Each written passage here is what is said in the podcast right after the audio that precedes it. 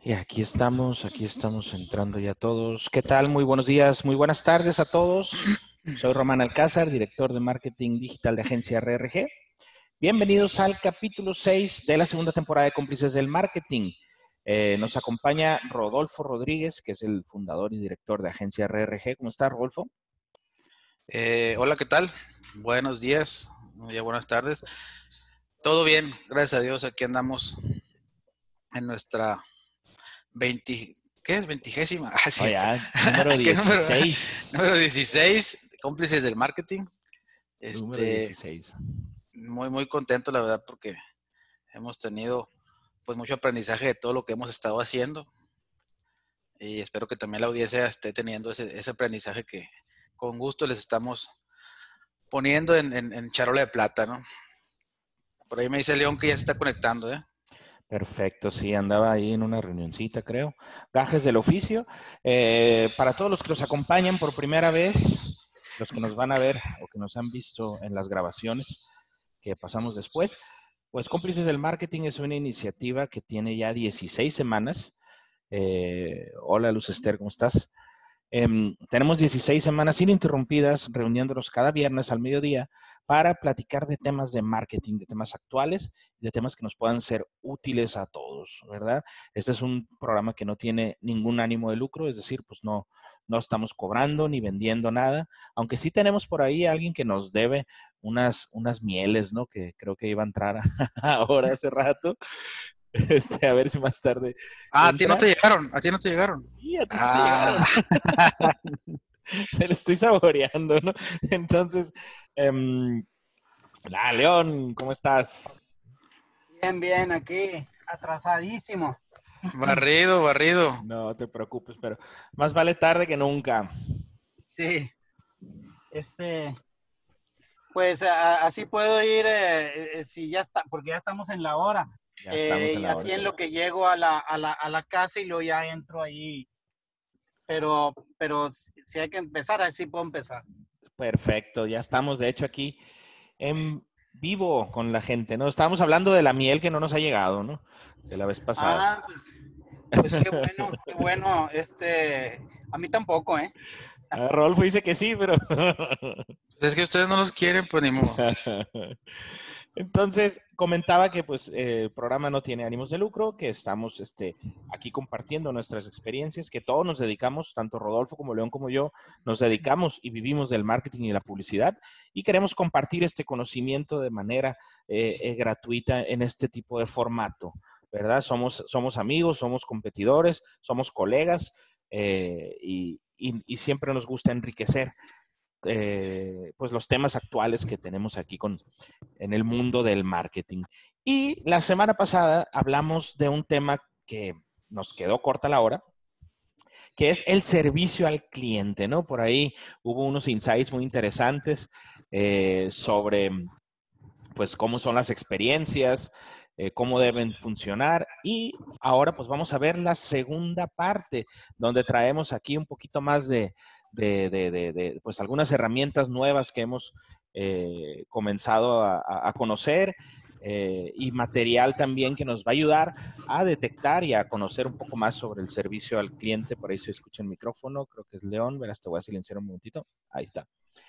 Eh, para poder, este, pues, ahora sí que completar esa parte del, del, servicio, del servicio al cliente. Rodolfo, tú me comentaste que traías un, material muy interesante por compartir, ¿verdad? Sí, sí, traigo, traigo algo de material. Eh, y qué bueno que tocamos el tema otra vez de servicio al cliente, porque creo que, que sí nos faltó un poquito de compartir la semana pasada. y quisiera empezar con una tablita, una tablita donde donde habla de cuáles son las técnicas que, que, prefieren hoy en día los internautas. Y pues ya tú, tú que eres muy experto, Román, en ese tema digital. Entonces déjame compartir la pantalla, porfa. Adelante. Ya platicamos, ¿no? Eh, comparto. Ese no era. Ese. Fíjate, ¿Cuáles son las técnicas que ahorita, ahorita, digo, después de esto vamos a hablar un poquito de las tendencias, pero, pero quería entrar con esta gráfica para, para empezar a compartir las ideas de las experiencias que hemos tenido con, el acercamiento con los clientes y mucho en tema digital. Mira, fíjate qué interesante. Lo que más le interesa que, o que más prefiere el internauta. En 43% hablamos de lead chat o chatbox. Eh, eh, WhatsApp, ¿no? WhatsApp eh, viene siendo lo que es el email en 39, el website el 26, eh, pues el teléfono, el 18 y el social media message. Entonces, ese esas son las técnicas que, pues, más prefieren. Entonces, eso nos da un indicio nosotros para que en las recomendaciones que damos sobre la implantación de algunos modelos de servicio, en la parte digital, pues volteemos a ver este tipo de gráficos. No sé qué opinas tú al respecto, hermano, tú que por ahí manejas más el tema digital. Fíjate que, mm, que al momento de llevar a cabo o diseñar eh, sitios web, eh, tenemos siempre que ver la parte del contacto al cliente, ¿no? Porque al final de cuentas ocupamos un soporte, un servicio, o necesitamos este, que, el, que el cliente o el visitante esté en comunicación con nuestro negocio. Y me he topado mucho que le dan, se le da mucho énfasis al formulario de contacto. ¿sí? Veo que es el, el 26.95% nada más en este estudio eh, de peso que tienen. Últimamente lo que hemos estado haciendo es integrar, ¿sí? Eh, ya sea el botón de chatea por WhatsApp o, una herramienta de chat en vivo.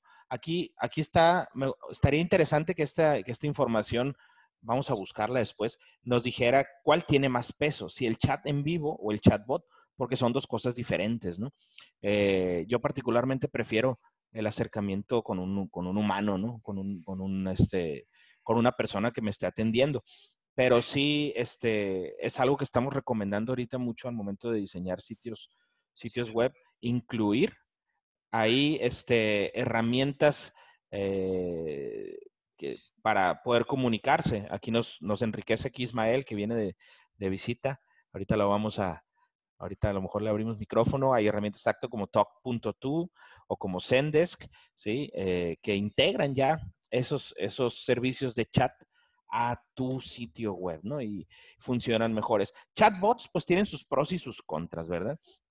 El, entre, un, entre un live chat y un chatbot, pues la diferencia pues es que en uno estás hablando realmente con una persona, en el otro estás hablando con una serie, un algoritmo que te está programado para ciertas respuestas, ¿no? Entonces, hay chatbots ya mucho más avanzados que ya tienen inteligencia artificial, que ya aprenden y que casi, casi puedes este, sentir que estás hablando con una persona, ¿no? Eh, hay otros que son muy fáciles de personalizar, como ManyChat, eh, que es un chatbot para, para redes sociales, ¿no? Que vemos que el peso que tiene aquí en esta tendencia es el 10%, o sea, eh, no, no vale la, no sé hasta qué punto valga la pena, ¿no? Entonces, este, mm, para poder, este, ¿cómo se llama? Construir un algoritmo que incluso puedes programarlo para que parezca que está chateando con una persona, con una persona, este, real, ¿no? fíjate. Interesante esta información, Rolfo. ¿eh? Fíjate la que sigue, este, y, responde un poquito a, la mención que estás haciendo sobre si es mejor el, chat, el lip chat o el chatbot, donde pongo las tendencias para este bueno, para este 2020 y para lo que sigue sobre el servicio al cliente. Es una parte donde, donde es la relación personal, el número 4, muy directamente, donde se recomienda pues que los clientes seguirán necesitando que alguien empatice con su problema y le ofrezca la solución apropiada. O sea, dentro de nuestros modelos de servicio al cliente es mucho mejor, es más recomendable siempre o nunca perder el lado humano, ¿no? Sí salió la estrategia de chatbot, pero esa es, automatización en las respuestas, pero nunca van a tener esa, e, ese feeling, ¿no? Para poder responder a ciertas situaciones de los clientes, ¿no? Principalmente esas herramientas se hacen para automatizar las preguntas frecuentes, pero siempre va a haber preguntas distintas que van a surgir en el momento, ¿no? Y que hay que estarle respondiendo a nuestros clientes. Por ejemplo, este, dentro de las, del número uno dentro de las tendencias es la, la, transparencia, ¿no? Se recomienda que, que dentro de el, el, modelo hay una relación honesta con el cliente, o sea, hay que cultivar una actitud en lo que en lo que se refiere a, lo que es servicio al cliente. O sea, por ejemplo, ahora ya vas tú a un restaurante, bueno, cuando ahorita que ya se está pudiendo, pero previo, donde tú ya tenías la oportunidad de ver cómo se preparaban los alimentos. O sea, esa parte habla muy bien del servicio cliente de las empresas porque pues ya no ocultas nada y mientras más, más evidente hagas tu proceso, pues el cliente le da mucho más confianza. La parte de las experiencias personales donde, donde eh, prestar un servicio al cliente que se adapte a sus necesidades reales y en el que el cliente se sienta reconocido. O sea, cada vez buscamos o se debe buscar en las empresas que tengamos nosotros más cuidado al momento de, tratar al cliente de forma individual. Eh, personificar nuestro servicio. Ahí tenemos el caso de Starbucks, ahí tenemos el caso de, de, Netflix en cierto momento donde pues ya se nos hace un arquetipo, un avatar especial para nosotros de acuerdo a nuestras características. Mientras más identificados o valorados nos sentamos nosotros por, por las marcas, pues más vamos a conectar y más vamos a valorar esa marca que, que, nos está cuidando como clientes. Ya no es tanto el hablarle a las masas como era antes, ¿no? Ahora es más directamente al cliente. Y pues la número tres, que también nosotros por ahí tenemos algo de trabajo hecho, que son los modelos predictivos y hay herramientas como neuromarketing, que eso nos ayuda bastante, donde, donde la explotación de los datos de los clientes con el fin de adelantarse a sus necesidades. O sea, tenemos que proyectar nosotros esa necesidad que pueda tener el cliente y cómo lo hacemos con CRMs, por ejemplo. Es una de las herramientas que nos sirve a nosotros porque vamos conociendo al cliente de tal manera que ya sabemos pues cuándo es su próximo cumpleaños y podemos adelantarnos a, con sus regalos o, qué es lo que le gusta. Mientras más información tengamos en nuestras bases de datos de los clientes es más importante.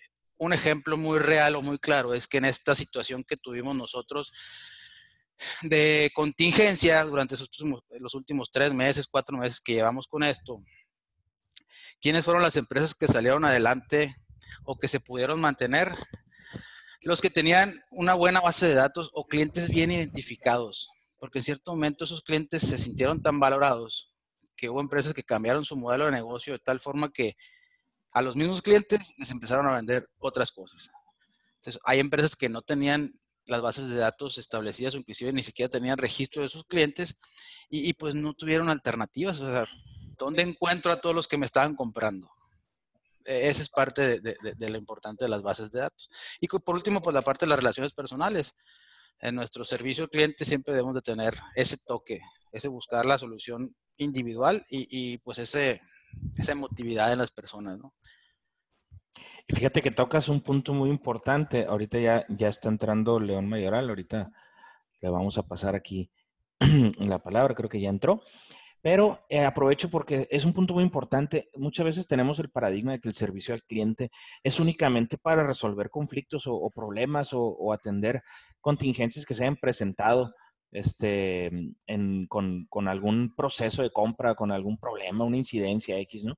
Pero no, el servicio al cliente va desde la experiencia inicial de la compra, ¿no? Desde ver por dónde entran, ¿no? Si van a entrar este, desde tu navegador, si van a entrar desde un celular, desde una app, etcétera, ¿no? Y, por todo ese proceso, que la persona siempre se sienta atendida, que siempre sea correctamente, este, el, mismo, el mismo sitio, la misma plataforma en la que estés operando, que sea eh, descriptiva, lo suficientemente descriptiva para que la persona pueda entender lo que le quieres dar, lo que le quieres comunicar, lo que le quieres vender o lo que necesita esta persona o este cliente adquirir.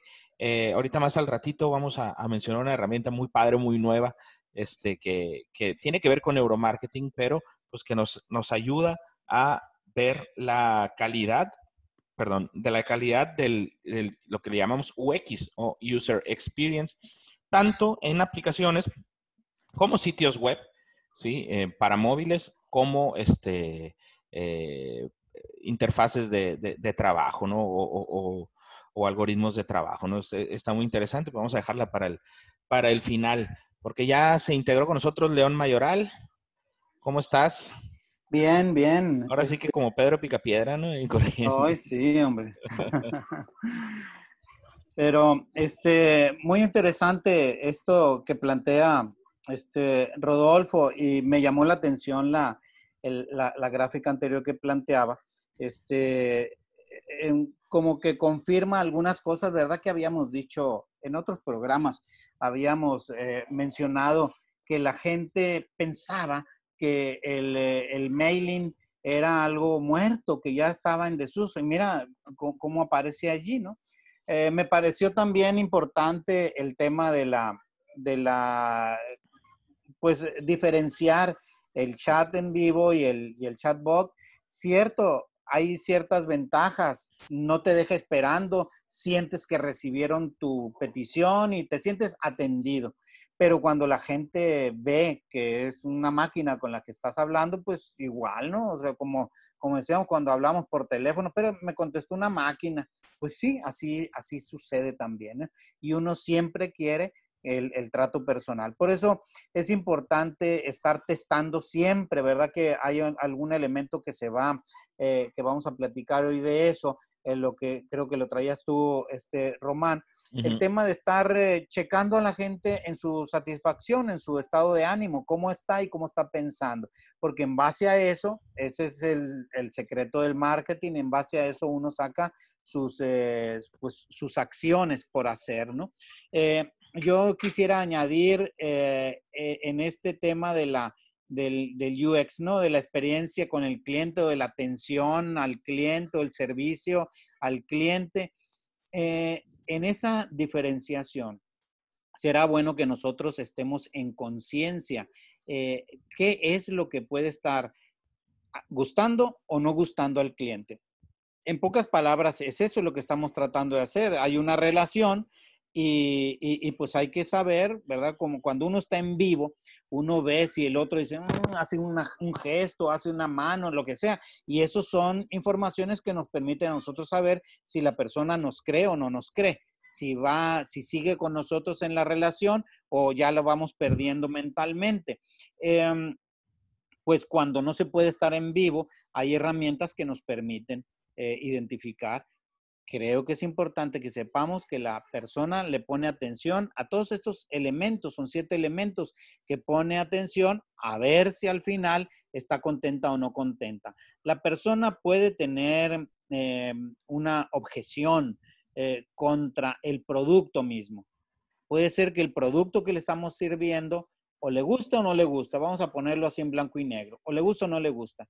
Puede ser que sea el servicio, la forma en que yo le, le, entrego el producto, ¿sí? O el acompañamiento de, de, tareas junto con las que le, entrego el producto. Entonces, puede estar en contra del producto o puede estar en contra del servicio o estar contento. Bueno, ¿qué otro tercer elemento? La atención.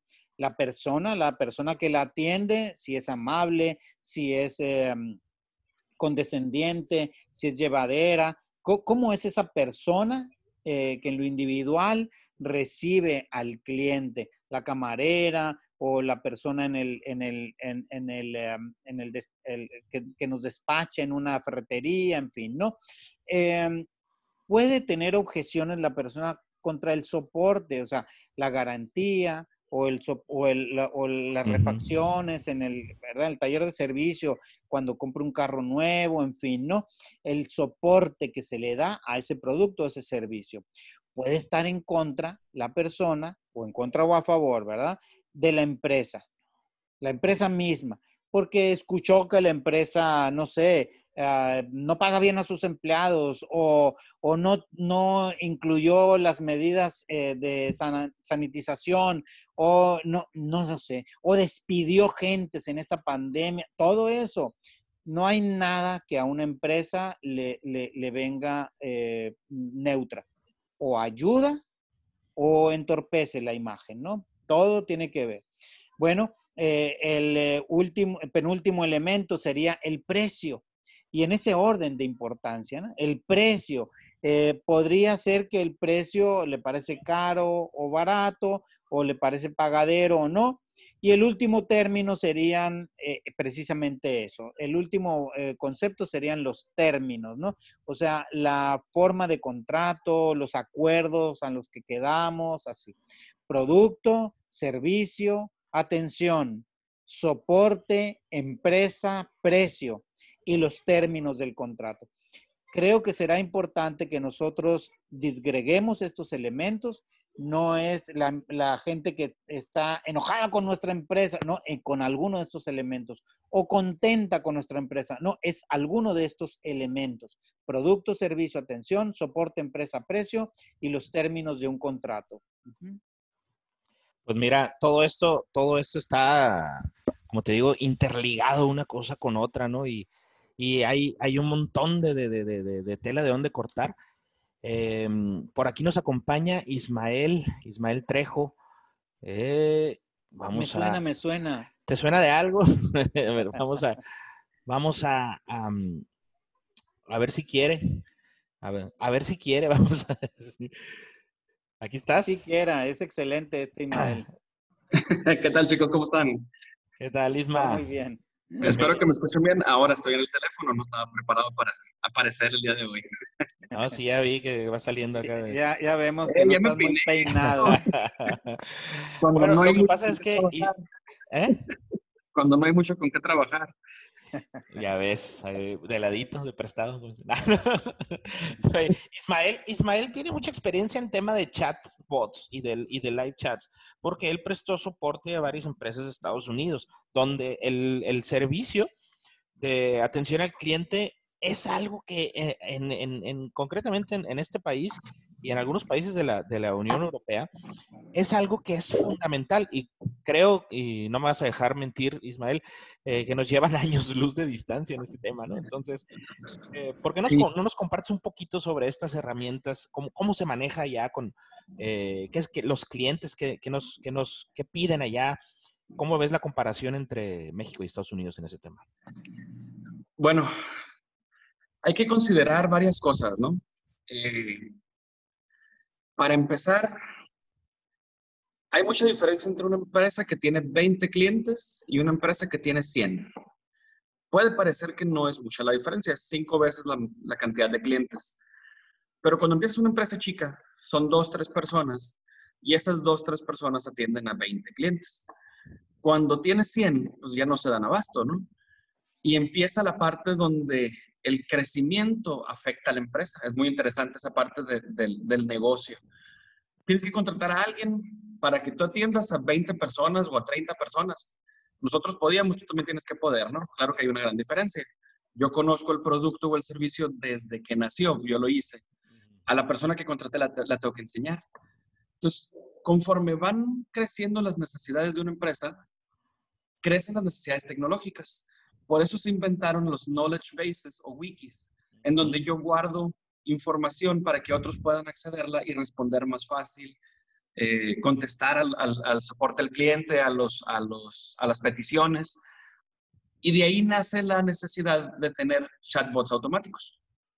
Eh, se generaron los chatbots automáticos, hubo resistencia porque sabes que dime esta palabra si quieres este tipo de respuesta. Y dices tú, ay, es como cuando hablas a soporte, ¿no? A ver, Telmex, no tengo internet. Y te dicen, ah, vamos a seguir unos pequeños pasos, ¿no? Ya reinicié el router, ya, no funcionó, no tengo internet. Y ellos te dicen, no, mira, primero desconéctalo. No, ya lo hice, ya lo hice. Espéreme, tiene que volver a hacerlo porque tiene que seguir este proceso. Exacto. porque es un proceso que ellos tienen que seguir en su sistema o no les deja pasar al siguiente paso, no los deja ir a la siguiente, al siguiente conocimiento, ¿no? Entonces, ¿por qué decía lo de los 20 clientes y los 100 clientes? Bueno, conforme van creciendo las empresas, se van guardando o se generan bases de datos, como mencionó Rodolfo, de las preguntas que más me hacen, las más frecuentes, lo que más me preguntan. Y para todo lo demás estamos los agentes. Es una manera de ahorrarte en costos. ¿Por qué? Porque no es lo mismo tener si dos personas atendían a 20, necesito tener 10 para atender a 100. Imagínate el costo de mantener a 10 personas mensualmente nomás para atender las llamadas de servicio al cliente o los mensajes o los chats. Entonces, contrato a tres, es una tercera parte, pero me aseguro de que cuando lleguen les diga, hey, ya revisaste nuestra base de datos. Ahí, ahí normalmente encuentras las respuestas más comunes a las preguntas. Y así lo manejan las empresas más grandes porque es mucho ahorro. A veces te metes, das dos clics y, ay, mira, aquí está, paso a paso con fotos. Pero no lee la gente, no leen. Así es, no lee la gente. O haces la pregunta y como el sistema tiene un cierto nivel de inteligencia artificial, te pone la respuesta y te dice, hey, primero haz esto, esto y esto y esto otro. Y tú crees que te respondió una persona. Y te dice, ¿sigues teniendo dudas? Pregúntame aquí mismo. Y ya pregunta si es donde lo agarra un agente de a de veras, una persona, pues. ¿qué hacíamos nosotros para que la gente se diera cuenta que éramos personas? Pues hasta nos equivocábamos, ¿no?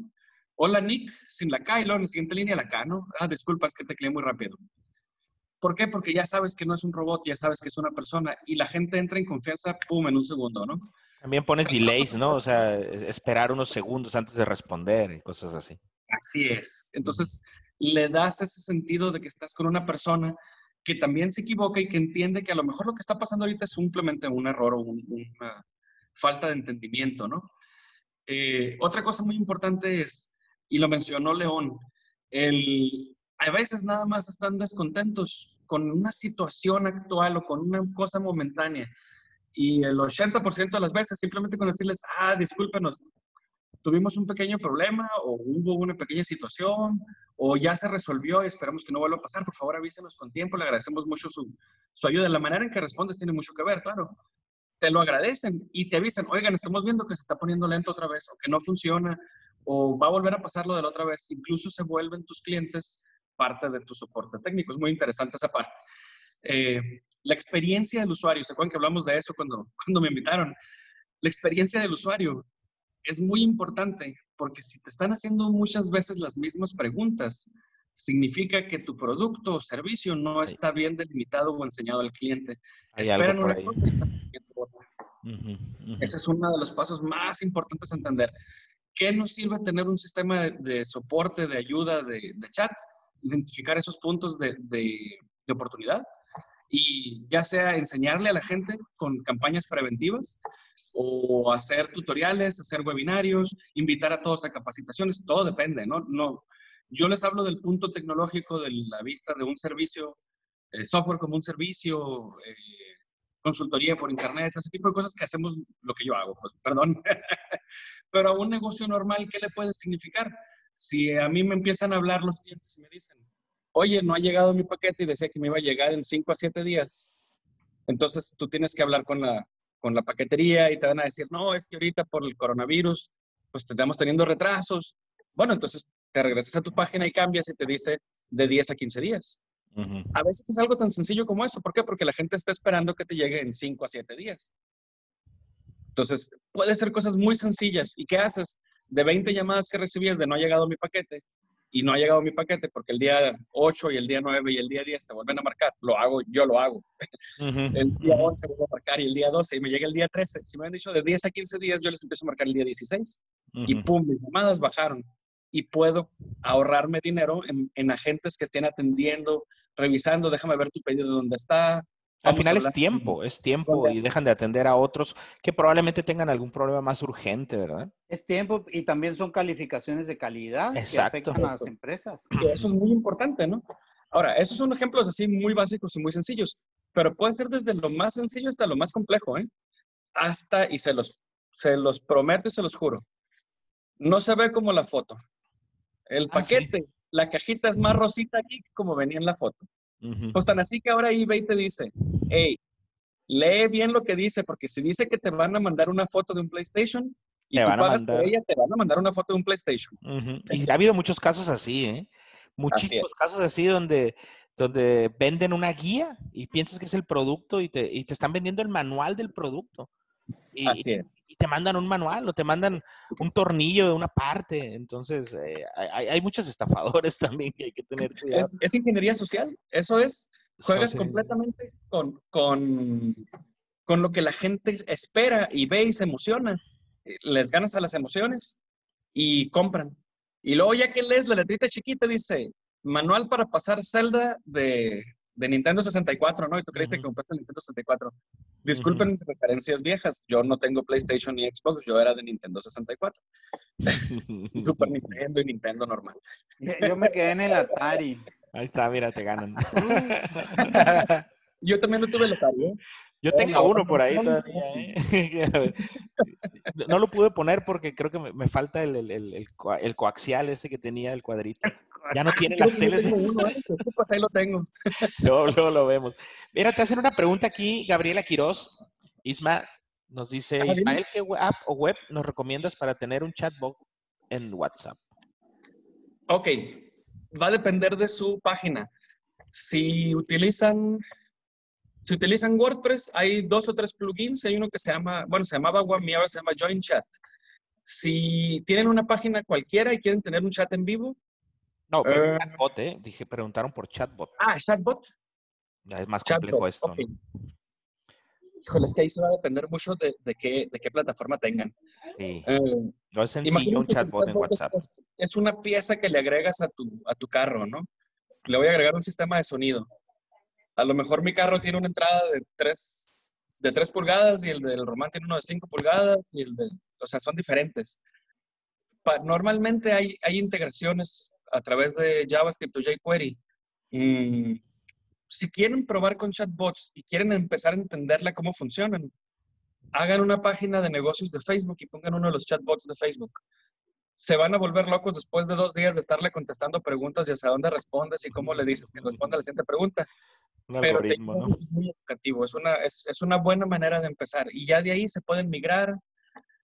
¿Qué, cuál- un chatbot comercial. Es que estoy pensando en uno que no cuesta muy caro porque también cuestan por la inteligencia. Sí, son, son caros y lo que pasa es que tenemos contactos que desarrollan chatbots a medida por WhatsApp. De hecho, una vez este, por acá. El del, el del camión de la basura. Sí, el del camión de la basura. Ah, hay, hay, hay varias que puedes probar, ¿no? O sea, hay varias que puedes probar. Este, Agent Bot, Bots Crew, Messenger People, son, pero concretamente para WhatsApp porque involucra, involucra siempre tener un, un, un aparatito adicional que tenga una cuenta de WhatsApp, ¿no? Entonces, igual podemos desarrollar ahí un poquito más esa, esa, eh, esa opción, ¿no, Isma? Sí, sí, sí. Eh, de, de WhatsApp ahorita no me acuerdo ningún chatbot más que el que hemos desarrollado. Para este, la pie. basura. Ujú. Ajá, el de tu recolector. Eh, digo, hemos ampliamente, yo no, yo no me metí al desarrollo ahí, les he apoyado en el proyecto. Este, pero ustedes pueden buscar dónde está el camión de la basura que les toca este, en tu recolector.mx. No es, no es publicidad, es completamente gratuito y es un ejemplo de un chatbot en donde tú escribes una palabra en el chat y te responde. Pero este lo desarrollaron específicamente para eso. Entonces, un chatbot de WhatsApp. De Ay, hecho, ay, hay, hay, un, hay una herramienta, hay un curso que, que ofrecen en las redes ahí, Jurgen Klarik, se llama es Chat Marketing, se llama, Neuroventas para chat, chat Marketing. Y ahí recomiendan una herramienta que se llama Hiwabot. Eh, Y güey, viene toda la metodología ahí completa de cómo lo vas a implementar en tu modelo de negocio. Este, está bastante interesante, ¿no? Y lo mezclan directamente con WhatsApp, como lo preguntó aquí ese chavo. Ujú, Sí, ese es un chatbot. Eh, la mayoría son, no, no, no hay gratuitos, son de suscripciones mensuales, ¿verdad? sí. Este, normalmente, este, por ejemplo, Highwabot, el plan básico que tiene es de 90 dólares mensuales. eh, y en- tiene uno hasta de 400, casi 400 dólares al mes. Y la implementación es también, no, no es tan sencilla porque tiene sus metodologías. O sea, para empezar ocupas todos los contactos para poder tener este, esa estrategia, ¿no? Para poder implantar esa estrategia. Además, recuerda que meter contactos falsos o contactos comprados es un problemón y te pueden multar. Hay un sistema nacional que se llama REPEP Ujú. y te puedes dar de alta para no recibir llamadas, correos ni mensajes de publicidad, para que sepan, ¿no? Que no funciona muy bien, me siguen llamando. Bueno, si ya eres cliente del banco o fuiste, eh, autorizarme que te mandaran mensajes y llamadas. No dije que fuera un banco, ¿eh? Es que me mandan bancos, entonces... Es una telefónica que me llama cada rato. Pero bueno, sí. Pues Isma, muchísimas gracias por esta, esta aportación que te agarramos aquí en curva, pero dijimos, está conectado, pues vamos a aprovechar. Vamos a aprovechar. Yo siempre estoy conectado, nomás que me mando con otros nombres para que no me vean. Me da gusto Gabriela-. Aquí voy a estar presente. Ah, perdón. Eh, nomás aquí Gabriela que dice muchas gracias. Nomás para complementar un poquito, eh, una cosa es tener el servicio en tu web eh, o en tu app para, mm, para tener el botoncito de WhatsApp y que pueda chatear con alguien. Eso es muy sencillo, ¿sí? Y otra cosa ya es un chatbot, ¿no? Entonces, eh, si gustas más información después, puedes ponerte en contacto con nosotros y ahí este, lo, lo, lo ampliamos, ¿no? Entonces, pues nuevamente, Isma, gracias aquí eh, por continuar, por enriquecernos como siempre con esta, con esta información. Eh, retomamos, estamos hablando del servicio, del servicio al cliente. Eh, la vez pasada, pues eh, vimos una serie de puntos, pero estamos hablando de que siempre es una experiencia, ¿no? el proceso de la compra o de la venta o de la experiencia del usuario que es parte del mismo servicio al cliente, es una experiencia de, compra, ¿no? Ya no vendemos productos, ya no vendemos servicios, sino es todo una serie de símbolos y de valores que el mismo usuario, el mismo... Eh, hay un micrófono aquí, a ver, ahí está. Que el mismo usuario pues va a, a, darle, ¿no? Entonces, pues hay, hay muchos, muchos temas. León, eh, comentaste que tenías unos puntos ahí que... sí, no, eh, los, los, mencioné. Este, ah, ok. mencionaba que eran donde los puntos más sensibles del consumidor en una relación con una empresa, ¿no? Eh, y creo que sea una relación online o sea una relación offline, son los puntos en los que son sensibles el cliente. Me estás entregando un producto eh, que me gusta o no, un servicio, me estás atendiendo con amabilidad, el soporte que yo veo en tu empresa, ¿cómo es? La empresa es una empresa honorable, confiable o no, el precio es, eh, es, adecuado, ese es lo esperado, o los términos de contrato, ¿no? A veces que si, es que si no tienes, este, si no me empacas igual el producto, ya no te lo voy a devolver igual, o si no te quejas en los primeros 15 eh, minutos, ya no te lo devuelvo, cosas así, ¿no? Esos son los términos del, del, servicio. Entonces, son, son elementos que creo que es importante disgregar para no creer, no, no darnos engaños y creer que cuando la persona está molesta es con toda la empresa. Porque creo que si supiéramos disgregarlos, sabríamos exactamente dónde arreglarlos. Estamos buscando que la relación con un cliente sea a largo plazo, porque cuesta, pues bueno, dicen las estadísticas de la eh, Asociación eh, Americana del Marketing, que cinco veces más cuesta conseguir un cliente nuevo que eh, mantener uno actual. Entonces, ya que lo conseguimos y si tenemos eh, la habilidad de conseguir más, pues no consigamos para sustituir, sino consigamos para incrementar. Entonces, nuestro, nuestro, eh, nuestro proyecto va a crecer, ¿no? Si nada más conseguimos clientes para sustituir, pues nuestro proyecto queda steady y no crece. Entonces, eh, eh, e, ese es parte del enfoque al cliente, mantenerlo contento. ¿Para qué? Para que crezca nuestro negocio, para que vaya bien, para que él mismo corra la voz. Eh, entonces, no es nada más una moda esto de, de, la atención al cliente, ni tampoco es una herramienta que con lo digital ya va a estar todo bien. No, no, si tú no tienes un buen producto, si tú no, tienes una buena atención, si el precio, si los términos, todo eso, si no está bien alineado a las expectativas del cliente, pues no va a estar contento el cliente. ¿Cómo lo vamos a saber? Bueno, ahí está desde hace mil años eh, los temas de análisis de la satisfacción del cliente y que pueden darse ahora utilizando la tecnología pues de una manera mucho más inmediata, ¿no? Pero siempre estamos debiendo estar atentos a las reacciones del cliente. ¿Para qué? para nosotros mejorar esa relación. Ese es el objetivo eh, fundamental de lo que traemos con los clientes, ¿no? Perfecto. Sí, nos pregunta Verónica si hay alguna herramienta automatizada para dar seguimiento cada determinado tiempo a tu cliente, ¿no? ¿Existe alguna app? Eh, hay, varias, hay varias herramientas que podemos utilizar, ¿sí? Eh, lo primero ya lo mencionó León la vez pasada, el CRM es algo muy, muy importante, ¿no? Este es un software que se llama, eh, se define como Customer Relationship Management y es el que nos dice y nos ayuda a registrar pues toda la información de nuestros clientes en sus hábitos de consumo, de compra, etcétera, ¿no?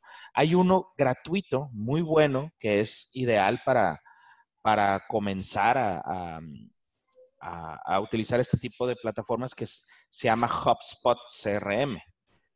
Hay otro que se llama Salesforce también.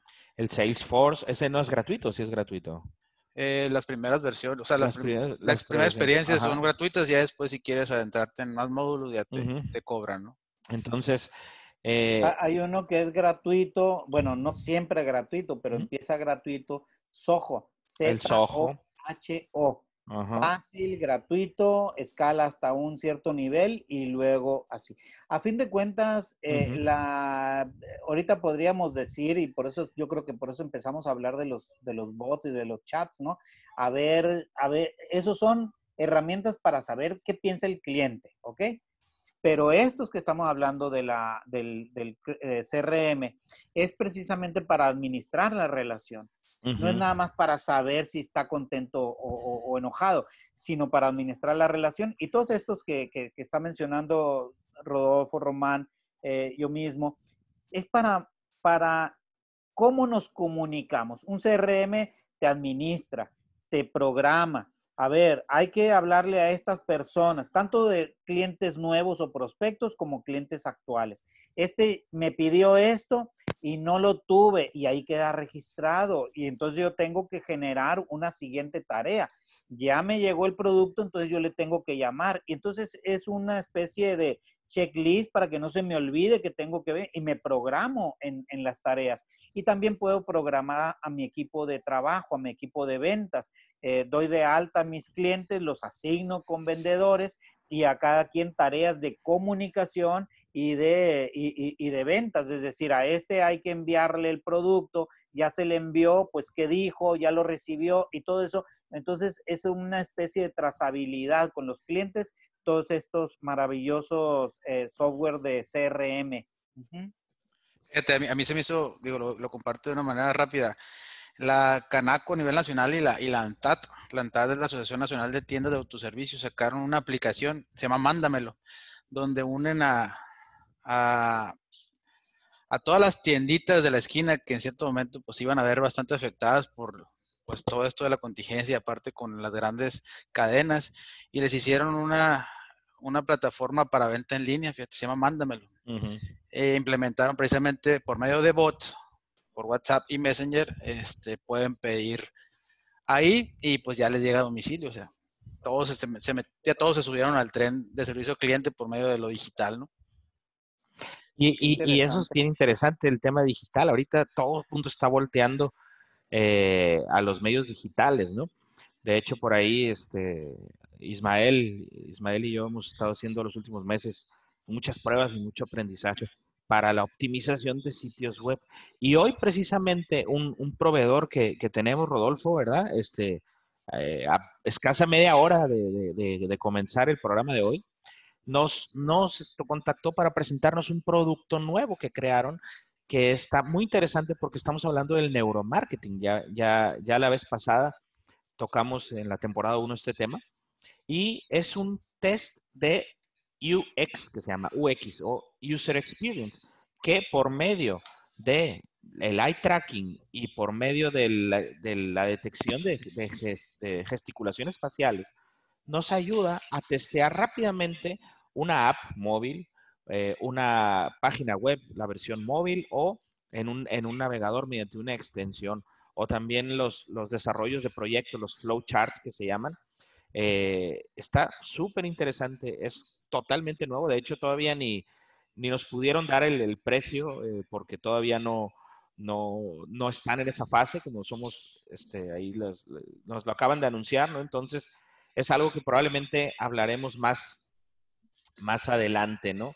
Eh, pero aquí ya estamos hablando de medir a nivel de cerebral cuál es o anticiparnos al, a la experiencia del usuario que va a tener al momento de utilizar mi aplicación o al momento de navegar en mi sitio web, ¿no? Y, y lo hicieron así directamente, ahora sí que este producto directamente para celulares, ¿no? Eso, eso es lo que me llama mucho la atención a mí. Claro, qué, qué interesante lo que dice Román, porque eh, habíamos eh, mencionado en algún programa, de ladito nada más, ¿no? Pero habíamos mencionado que todo va enfocándose al tema de lo digital, sí, pero particularmente de estas cosas, ¿no? O sea, nos llegan aquí, la persona no se separa de ese celular. Entonces, eh, hay toda esa tendencia que así se le ha llamado mobile marketing, o sea, una mercadotecnia enfocada a que le llegue a la gente a través de su celular. Eso quiere decir mobile marketing. Eh, y eso es reconocer, la industria está reconociendo que, que esa es la forma de conectar eh, con los públicos. Es interesante. todo está cambiando, claro. pero realmente aquí entre nos siempre está cambiando todo, ¿eh? siempre, ¿no? Eh, a veces eh, acelera la, la, cosa porque muchos cambian a la vez, otros cambian mucho, muy rápido porque de un cambio pasan a otro, en fin, pero realmente siempre está cambiándose todo. qué importante nosotros deliberadamente meternos a esos cambios, como lo que decías ahorita, en los experimentos que están haciendo Ismael y tú. Decir, eso quiere decir, experimentos quiere decir que no me lo ha pedido nadie. Yo ya me estoy metiendo a esto para encontrar algo y luego desarrollar, ¿no? En ese sentido, creo son las cosas. La, mm, ayer encontraba, antier encontraba unas, una aplicación eh, de los médicos. Los médicos, bueno, tú eres de familia médica, no sé si tú también, Rodolfo, pero eh, yo, tengo un, hermano médico estamos sensibilizados a esto. Los médicos hace mucho que no, eh, no se anunciaban y hubo un tiempo en que era pecado anunciarse como médicos, ¿no? Luego cambia esa cosa y ahí está. Eh, pero ahora eh, nos dimos cuenta que había, hay una cosa muy extrema de no se pueden hacer consultas a través de celular. Bueno, eso era un paradigma, pero ahora ha empezado a haber por esta contingencia. Eh, consultas también a través de celular, ¿no? Lo habíamos visto adelantado a través de, programas así de, no lo sé, de estos eh, emergencias médicas y no sé qué, donde se veía algunos eh, paramédicos que llegaban a la escena ahí y enviaban, y eso era un programa de televisión, pero adelantando algunas cosas de ficción, pero algunas cosas como adelantando el futuro. Em, la gente es la que dirá. A fin de cuentas, la gente está, está aceptando que haya un cierto nivel de consultas que puedan ser a través de un celular. Entonces, mándame la foto de esto y de aquello eh, y, te podré decir, bueno, pues se liga un poco a este tema que estás hablando, Román, porque quizás una, un reconocimiento facial, quizás una lectura muy precisa de la tonalidad de la piel, de ojeras, de cosas así, podría indicar un padecimiento o no, ¿verdad? Una foto de las uñas, que sí cómo están, en fin, eh, ciertas cosas eh, utilizando toda la ciencia y haciendo, desarrollando esas aplicaciones y, nos abre nuevos, nuevos, nuevos paradigmas en esa atención directamente a clientes, ¿verdad? Totalmente de acuerdo. Totalmente de acuerdo. Y luego hay otro punto que, traemos aquí que también nos han preguntado mucho, es respecto al tema de, este, de la atención de los community managers, ¿no? Hablando ya, metiéndonos un poquito a redes sociales, eh, nos preguntan muchas veces, oye, ¿qué hago si me, si me trolean o si me contestan de esta manera? O si, o si, o cómo respondo, ¿no? Entonces, esta es una situación que vale la pena mencionar porque existen guías o manuales que se deben de crear, ¿sí? Eh, para poder, em, pues ahora sí, que establecer esos parámetros de comunicación. Y hay varios puntitos que, que, me gustaría mencionar, que lo primero que se debe partir, que un community manager debe de saber, es lo que realmente le interesa a la audiencia, ¿no?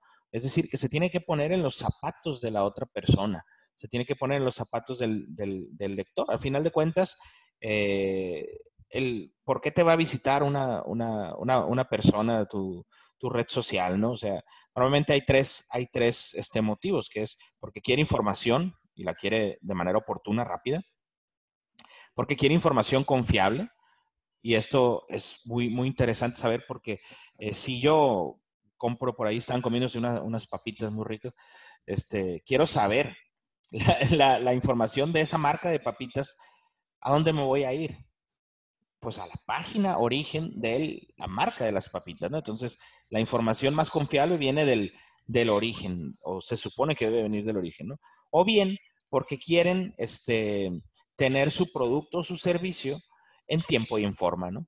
Son los, los, los retos que tiene este, un, un, un, lector o un, o un usuario el momento de, de, cara a este tipo de, comunicaciones, ¿no? Y va a tener, dime, dime. No, si quieres ahorita que termines para poner, me llegó un mensajito ahorita y quiero poner un ejemplo de esto que estás diciendo. Adelante, adelante. Más que, más que más que ejemplo, es como un mensaje de un poco de conciencia. Voy a compartir la pantalla si me dejas. Sí. Sí, mire, eh, hemos estado platicando mucho con la audiencia y, este y hemos puesto ejemplos, pero miren, me llega este flyer hace pues hoy en el transcurso de la mañana. Por supuesto que eliminé el, contacto y todo, pero vean y analícenlo, este, mis compañeros especialistas, Román León. Eh, diseño más redes sociales, este, desde mil pesos, ¿no? Entonces. yo eh, quiero. se imagínense, desconozco yo el proveedor, ¿no? Pues, pero toda la responsabilidad que lleva, que ya hemos platicado en el transcurso de esta hora y la hora del, de la versión pasada que tuvimos, de la semana pasada. Entonces, eh, ¿qué, grueso está en cierto momento que, que podamos nosotros dimensionar todo lo que estamos platicando ahorita, toda la responsabilidad que conlleva implementar un modelo de servicio, ya sea por vía presencial o vía digital. Este, por supuesto que no nos va a costar mil pesos, estamos de acuerdo. Entonces, este, a mí se me hace un poquito delicado que, que alguien ofrezca un servicio tan profesional, con tanta responsabilidad, inclusive el, hacer un protocolo de servicio para poder contestar simplemente a, lo que nos preguntan los clientes o quejas o alguna contingencia que tengamos de alguna mala publicación, el, hacer todo el plan de contingencia y de cómo responder, o sea, cómo bajar, subir. O sea, ese es, es bastante eh, trabajo y es algo, es algo muy profesional, pues entonces yo no, yo no, no digo que no sea profesional la oferta, pero pero se me hace un poco delicada pues en ese aspecto, que viene a, afectarnos un poco en el rubro que manejamos en la, en la categoría, porque pues no se manejan así las cosas, ¿no? Yo nada más hago conciencia y lo pongo en, tela de juicio y lo pongo sobre la mesa para que, para que no, no, para que la audiencia no perciba que el servicio se maneja así, pues, ¿no? O sea, son muchas cosas más y no nomás es lanzar un flyer con un precio gancho para que ya después tú pues ahorita es mucha responsabilidad jugar con el miedo y la necesidad de las personas. Sabemos que ahorita andamos cortos por la cuestión de, que los negocios estaban parados y todo, pero pues también parte de la recomendación que hacemos los neurovendedores es que pues tienes que detectar el miedo de las personas y sabemos que uno de los miedos es que pues, no tenemos ahorita mucho flujo efectivo, ¿no? Pero también parte de eso es darles la solución para que tú con tus conocimientos les, resuelvas la situación, o sea, les los ayudes a sobrevivir. Entonces, eh, por ahí va, nada más lo pongo en la mesa. Sí, es, como dices, yo estoy de acuerdo contigo, Rolfo, es, delicado, ¿verdad? No, no conozco eh, qué hay atrás de eso, pero es delicado. Es decir, eh, una, alguien, un servidor, tiene una gran responsabilidad. se llega a tropezar con algo y con qué, con qué responde, con qué se responde, ¿verdad? Eh, eh, eh, eso es lo, parte de lo que hay que, sacar cuentas, no, no, nada más la, pues como dice, a granel, ¿no? Sí. bueno, el, concepto puede parecer atractivo, puede en cuestión de que implica un poco de poca inversión. bueno, nomás digo, yo estoy de acuerdo contigo, implica gran responsabilidad el servir a, un, a un empresario y sobre todo servirlo de cara a un público y luego a un público digital que se multiplica. Eh, eso, eso es lo que digo que me parece delicado en ese sentido. También, también como es un servicio y estamos hablando de servicio cliente, creo que es importante que, que, que nosotros eduquemos también al, al, al a la audiencia, al posible cliente en cierto momento. O sea, nosotros damos los métodos, damos los procesos, damos algunas recomendaciones, tips, todo eso. Eh, eh, pero sí son, si quieren un trabajo profesional en cierto momento, pues, pues acérquese con los profesionales, ¿no? Yo no digo que este ejemplo que yo puse sea, no sea profesional, pero se me hace un poco delicado como lo estamos manejando, cómo se maneja la estrategia de ventas de ellos, ¿no? Pues, o de ese proveedor, desconozco, ¿no? Pero este, sí nada más para que, para que tengan cuidado por ahí, no, no caigan con ese tipo de, de ofertas. Pues. imagínense, por ejemplo, ahorita es, este es un giro que nos compete, ¿no? Y, hablamos de la responsabilidad. Pero igual, imagina que tú vendes, no sé, este café, ¿no? Simplemente vendes tu, tu, café y tienes tu cafetería y, y, tu enfoque es en el servicio y tú conoces tus costos, tú conoces tu, tu alcance y conoces tu, tu, mercado y todo eso. Y enfrente se te pone un competidor, ¿sí? Que dice que vende un café eh, mejor y, en un precio muy, muy, mucho más barato con el cual no puedes este, competir. Por precio no puedes competir, ¿no? Entonces, ahí es donde viene esa, esa, esa dualidad, ¿no? Entonces, hay que saber defender y, comunicar el mensaje para decirle a los clientes, ¿sabes qué? Este es el servicio que yo te doy y este es el servicio que estás recibiendo cuando pagas, ¿no? Voy a, voy a brevemente hablar de un caso de, uno de nuestros clientes, no vamos a decir quién, pero tuvo una, situación eh, hace, hace algunos meses donde lo atacaron personas en sus redes sociales, ¿no?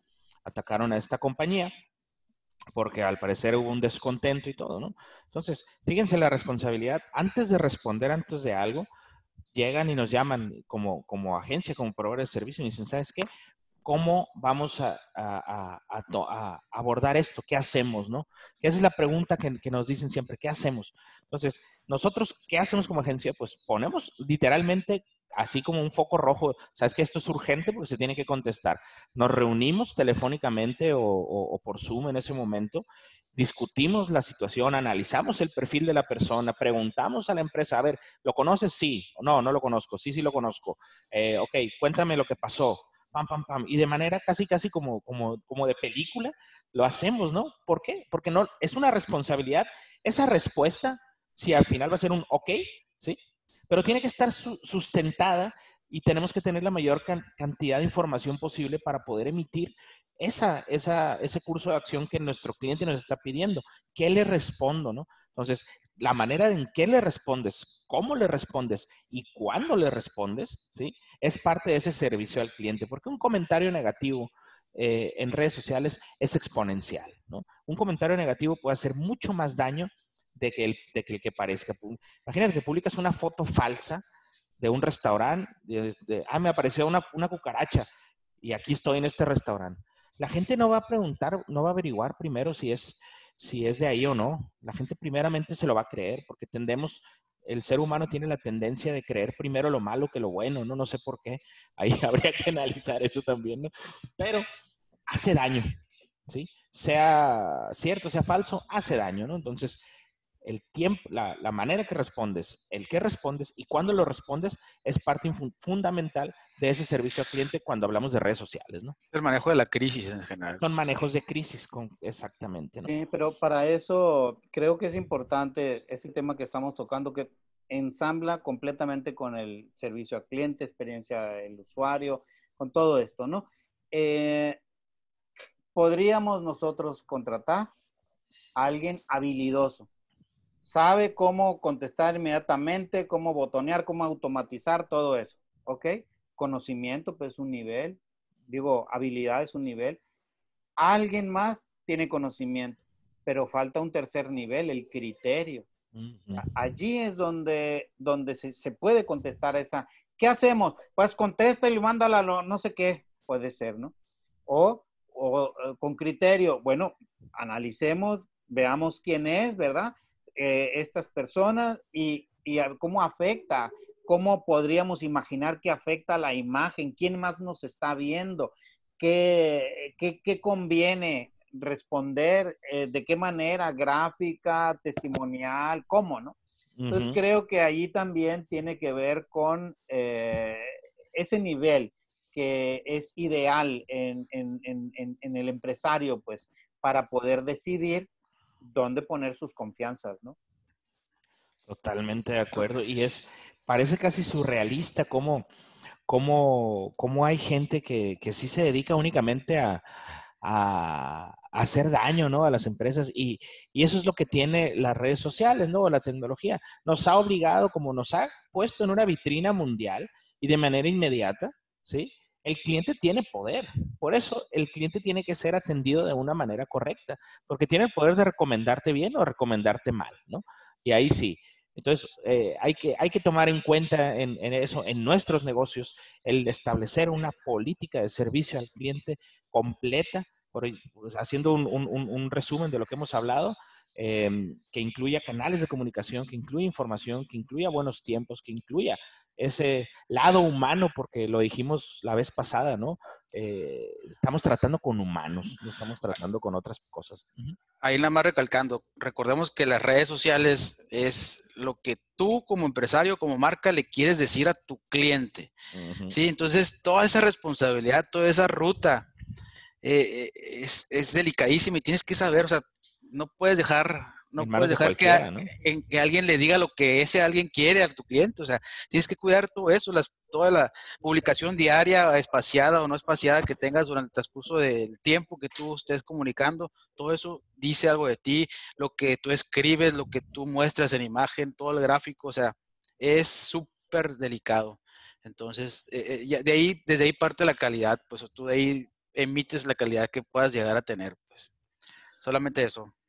Creo que es importante, todo, mucho de lo que hemos hablado eh, sonaría como una reacción a lo que esté sucediendo, ¿no? Pero creo que debemos trabajar desde antes.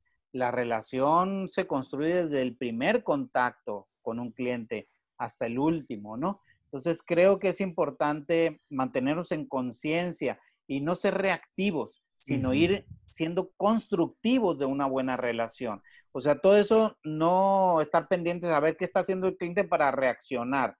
Eh, eso tiene su apartado, ¿no? Pero creo que como estrategia debemos estar creando relaciones relevantes con nuestros clientes, eh, eh, relaciones honorables, em, leales, a favor del beneficio de ellos, porque solo el sistema nos va a devolver el beneficio a nosotros. Nosotros debemos enfocarnos a darle beneficio al cliente.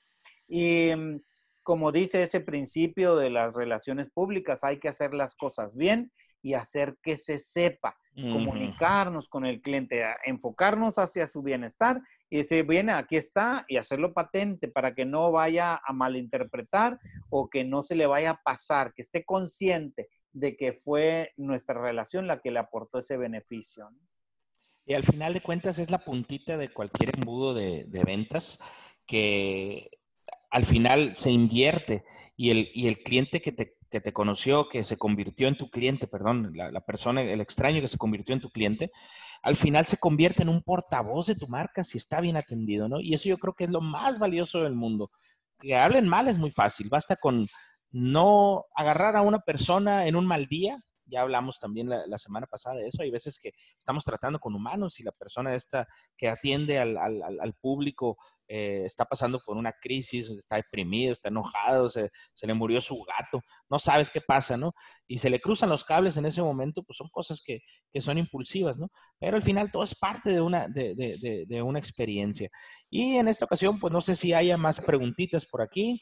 Ya Verónica ya nos, ya nos dijo que nos iba a mandar la miel para que estemos al pendiente para, para probarla. Y con gusto, Verónica, este, cuando, cuando quieras, este, eh, echamos la platicadita también sobre tu negocio, ¿no? Entonces, pues no sé si hay algo, algo adicional que, quieran agregar. No, yo no. Digo, digo, agradecer nada más la atención a, los que se conectaron este día y este, los esperamos el próximo viernes con otro tema. Así es. Sí, yo agradecerle a, Ismael, que verdad que sus comentarios siempre nos, nos ilustran. Gracias, Ismael y gracias a todos los participantes. ¿eh?